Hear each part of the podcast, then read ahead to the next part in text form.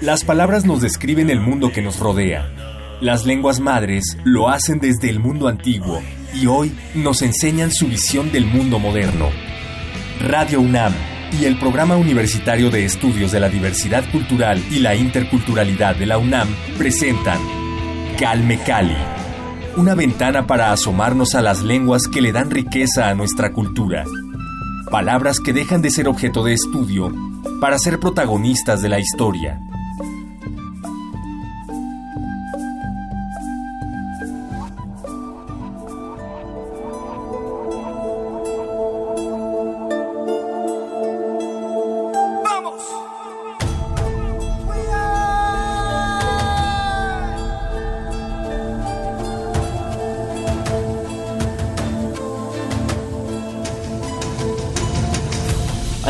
Yo soy Vania Nuche y les doy la bienvenida a este programa de reflexión sobre nuestros pueblos y culturas originarias. La emisión anterior escuchamos la primera parte de nuestra conversación con Santos de la Cruz. Él es escritor y maestro en lengua y cultura náhuatl, originario de Ixcatepec, Veracruz. Estuvimos conversando con él sobre la importancia de los jóvenes en la reivindicación de las lenguas originarias y hoy vamos a escuchar la segunda parte de esta entrevista, vamos a conocer un poco de la obra poética de Santos de la Cruz, así que quédense con nosotros aquí en Radio UNAM. Esto es Calme Cali.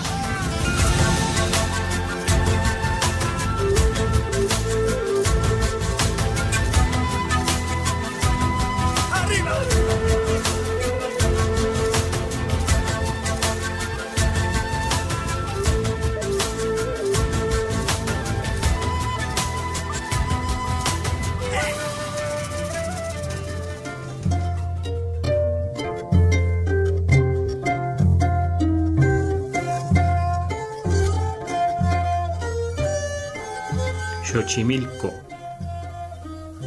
Xochimilco momostla motech nilocuepa. Ipampa tlahcotzin tisihuatzintli. Tlahcotzin tixochitzintli. Ipampa tlahco itlacatl. Tlahco nihuitzitzilin. Momostla motech nilocuepa.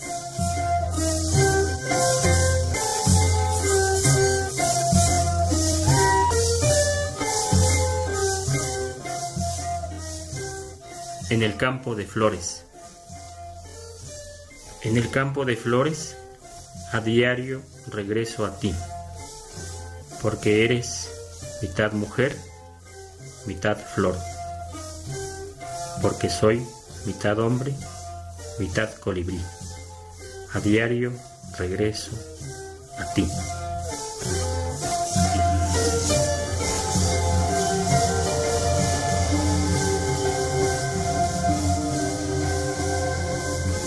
Calme Cali.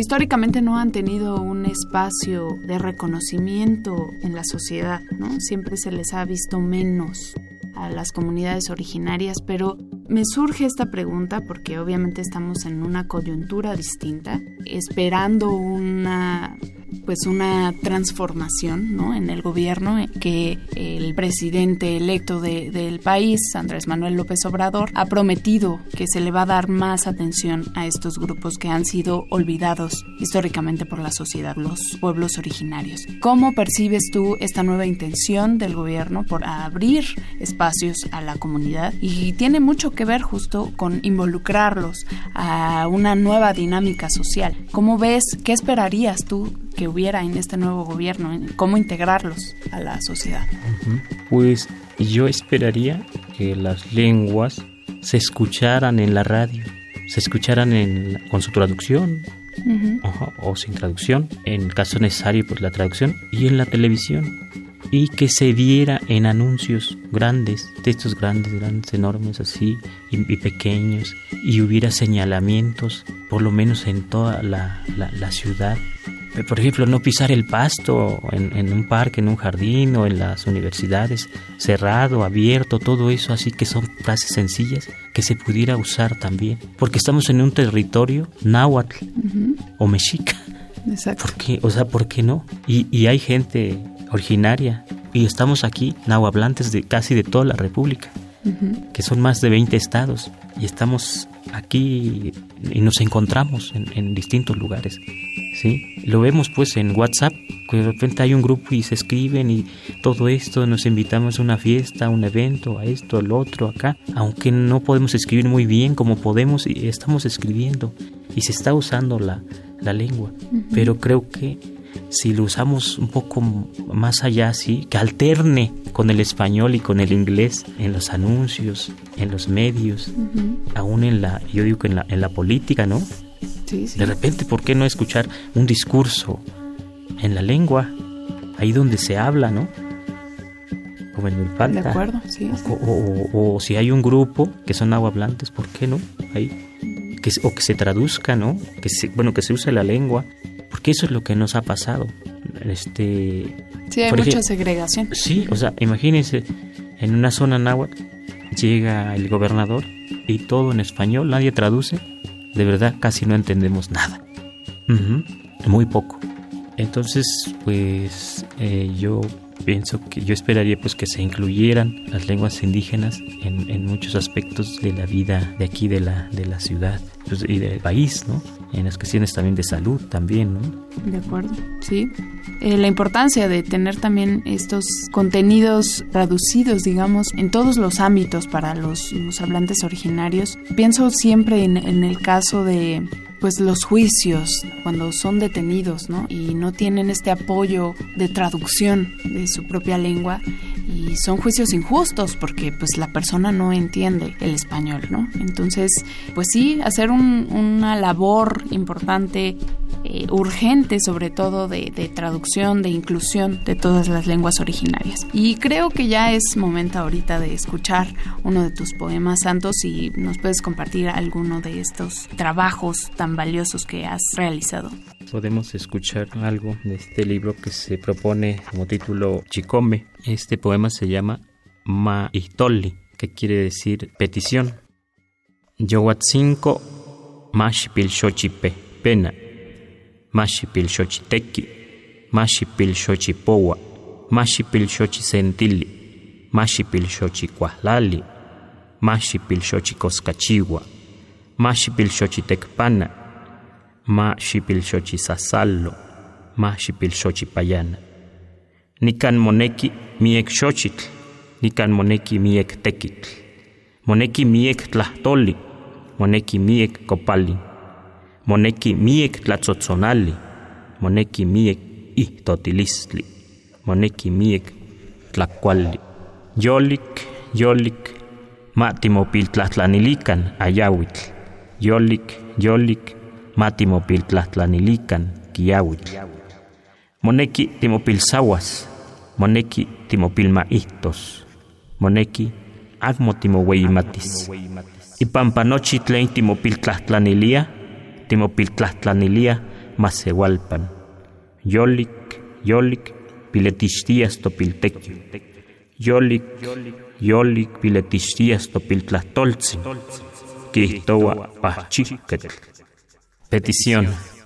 Tempranito, escoge las flores, corta las flores, cuenta las flores, reúne las flores, arregla las flores, haz collares de flores, ordena las flores, haz hartas de flores, desmenuza las flores. Aquí se necesitan muchas flores, aquí se necesita mucho trabajo. Se necesitan muchas palabras, se necesita mucho copal, se necesita mucha música, se necesita mucha danza, se necesita mucha comida, mucha comida. Despacio, despacio, pidamos la lluvia, despacio, despacio, pidamos la neblina. Es necesario ayunar, es necesario no creerse mucho, no creerse mucho porque todo lo que pedimos lo pedimos para la comunidad. Despacio, despacio, irá tomando peso nuestro trabajo. Despacio, despacio, irán tomando peso nuestras palabras. Dice el hombre que hace la medicina.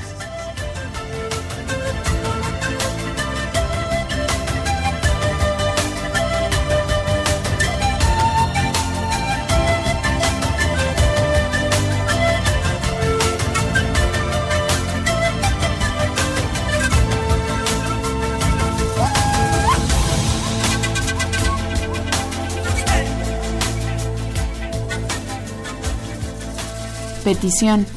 Nos decías, este poema lo podemos encontrar en el libro Chicome, El espíritu del maíz. Cuéntanos un poco sobre este libro que tengo entendido es un pues un trabajo de colaboración entre muchos indígenas migrantes.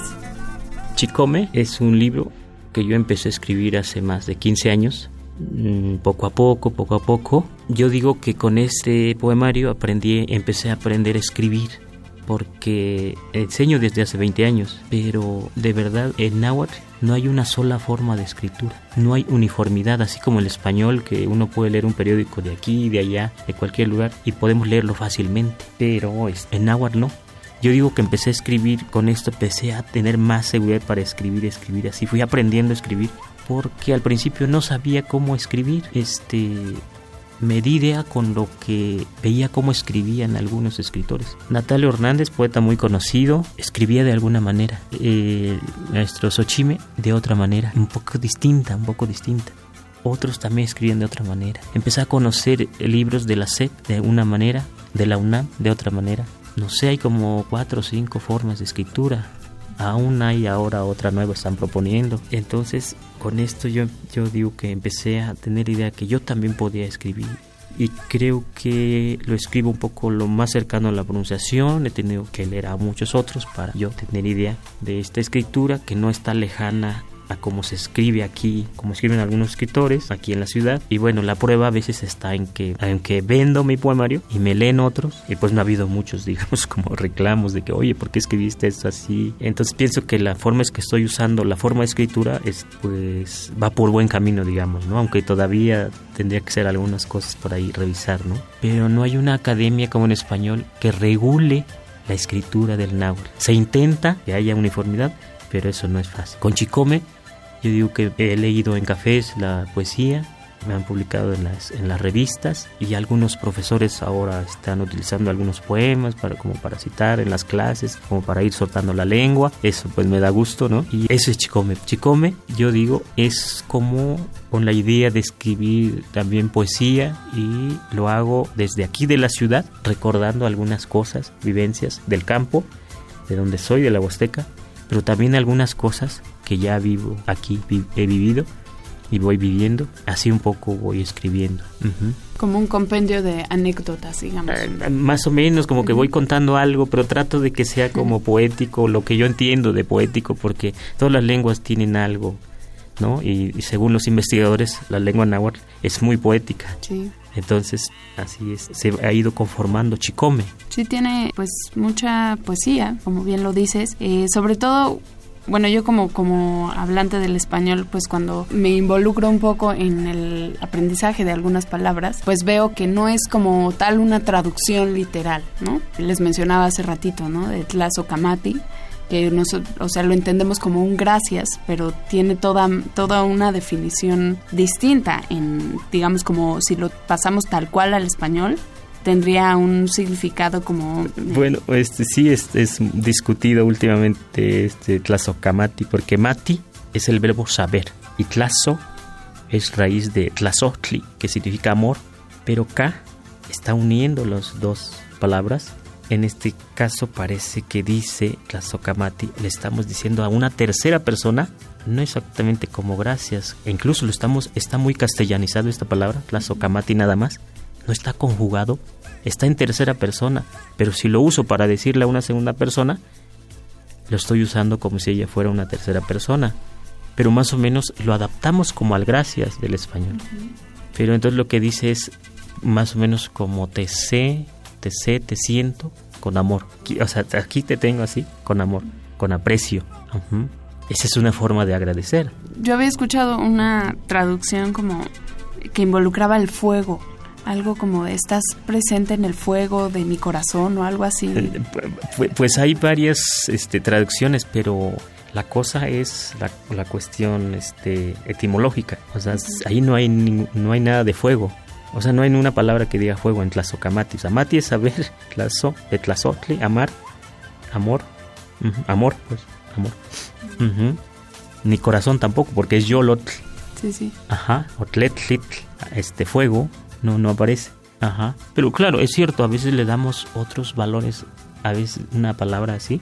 Es, cierto, los, le, damos otros valores. la misma gente le da otro sentido, ¿no?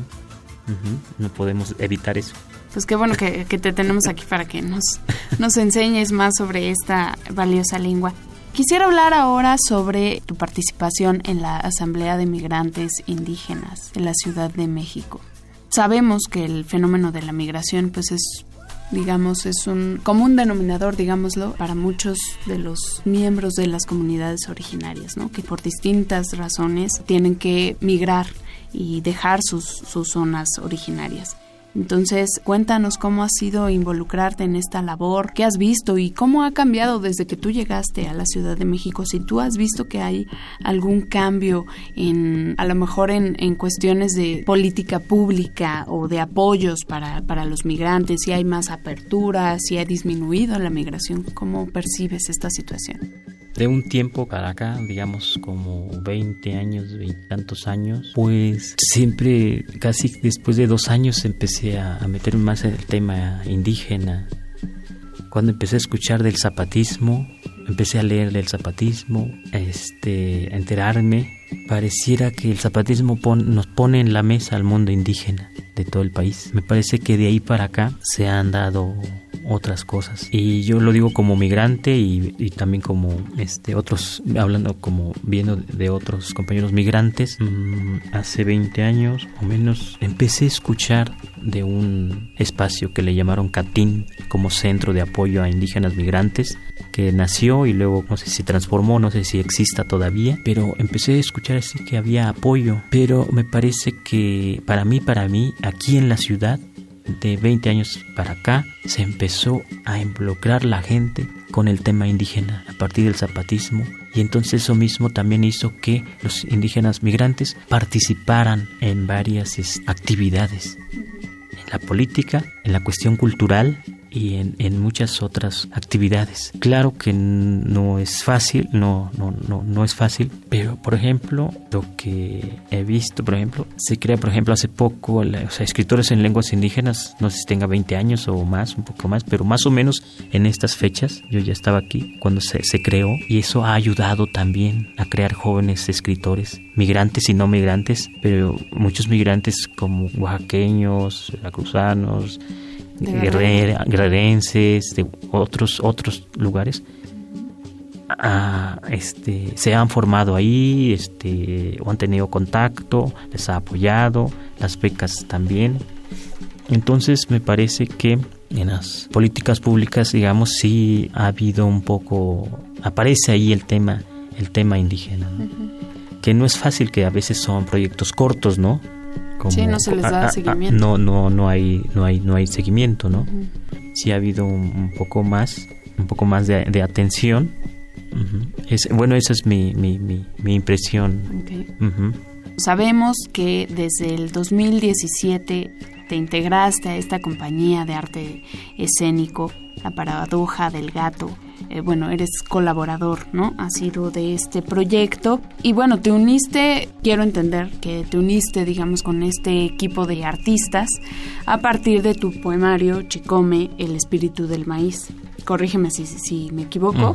Y bueno, de este, de este texto, te lo mencionaba hace un rato, creo que nació la idea para crear esta puesta en escena Otli Camino. ¿no? Retoman parte de este poemario Cuéntanos cómo fue integrarte a este proyecto de arte escénico, La paradoja del gato, y pues de manera más particular cómo fue involucrarte en la dramaturgia, de alguna manera.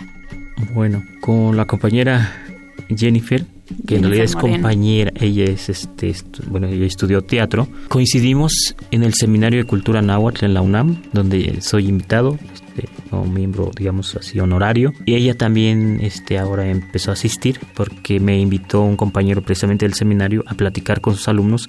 Ahí estudiaba náhuatl la compañera Jennifer y ahí nos conocimos. Ella estaba empezando el proyecto este, de Ochtli, ya tenía la compañía de la paradoja del gato y le interesó la presentación precisamente de Chicome, porque fui a presentar Chicome ahí y leí algunos textos, hablé un poco, le interesó y me preguntó que si podía entrevistarme, hacerme algunas preguntas y todo eso, entonces este un poco más o menos así.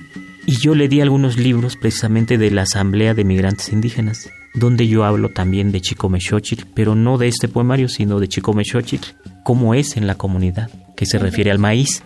Chicomexochitl es toda una fiesta. Desde que se siembra, va creciendo el maíz, ya está el elote, hay otra fiesta, se cosecha. Todo ese ciclo es de Chicomexochitl. La fiesta de Chicomexochitl. ¿Qué es Chicomexochitl? El espíritu del maíz, precisamente, que creemos que es niña, que es niño.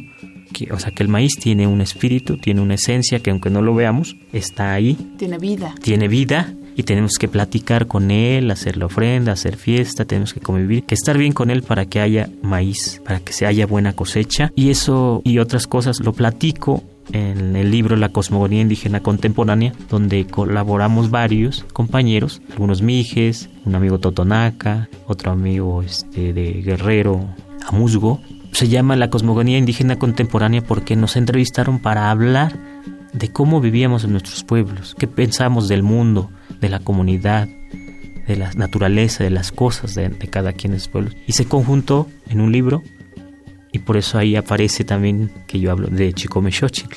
Ahí Chicome sí Chicome Xochitl, ¿sí? Pero también precisamente Chicome ya yo lo tenía, ¿no? Ya estaba como nombre del título del poemario. Perdón, ¿esta celebración se lleva a cabo en una fecha específica o a lo largo del año? Es, es, o sea, Chicomexochitl, en, en, cada, en cada etapa del maíz, desde que se siembra hasta que ya otra vez se da, todo eso es fiesta de Chicomexochitl. Y cambia de nombre según si es la siembra, Toquistli, si es la ofrenda de lotes, el Omanilistli. Pero son fiestas grandes. Y por eso ahí yo encontré tema también para Chicome, porque hay danzas, porque hay curación, porque hay ofrenda, porque hay muchas cosas. Tengo videos, tengo fotografías, a veces son parte de mis clases. Perfecto. Pues compártanos por favor otro poema, ¿no? Bueno, este que es algo corto, se llama Techotzin. Tiasitok ejecasihuatzin. Asitok techotzin pil atonale. Ka, ka, ka, ka asito cacalotl, pehuatla jeca, chic chic, chic chic, chic chic, pehuatla chichipica. Techpilnotzatok ipilahuiahcayotl iltzapotl petlayo xoxoctzin. Techotzin, sanok tipilpopolocatica, ipowal tliltzapotl. Ka, ka, ka, ka. Cuecuepoctli huetzitzapotl, nikmati tiitztohka nikani. Chic chic chic. Asitok chichic tototzi. Asitok cuachichiltototl. Ejecasihuatzin. Akin kineki tzapokawali. Akin kineki tzapocuahuitl. Akin kineki san ipilyolo. Hermano menor, has llegado, mujer viento. Ha llegado el hermano menor, tonal de agua. Ka, ka, Ka, ka. Ha llegado el cuervo. Empieza el viento. Chic, chic, chic, chic, chic, chic. Empieza el chipichipi. Nos ha llamado el olor del zapote negro, cáscara verde. Hermano menor, apenas empiezas a balbucear. Es el tiempo del zapote negro. Ka, ka, ka, ka, ka, ka, ka. Los zapotes suenan al caer sé que ya estás justamente aquí. Chic, chic, chic, chic, chic, chic. Ha llegado el pequeño pájaro chic, chic. Ha llegado el pájaro carpintero. Mujer viento, ¿quién quiere los zapotes picoteados? ¿Quién quiere la madera de zapote? ¿Quién quiere solo las semillas?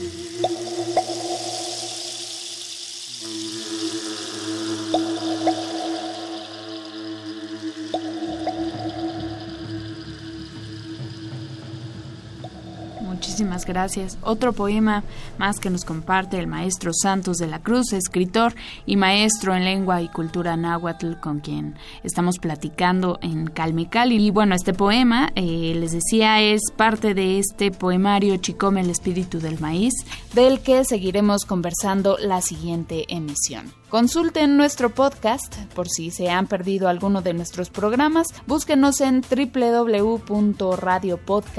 www.radiopodcast.unam.mx. Ahí están disponibles todas nuestras emisiones, las tres temporadas completitas, para que las disfruten en su hogar o en el trabajo, o en la escuela o donde gusten ustedes escucharnos. Muchas gracias por su preferencia y por supuesto por todos sus comentarios que nos nutren y nos sirven para crecer diariamente. Sigan escribiéndonos a radio.unam.mx y también vía redes sociales en Twitter y Facebook.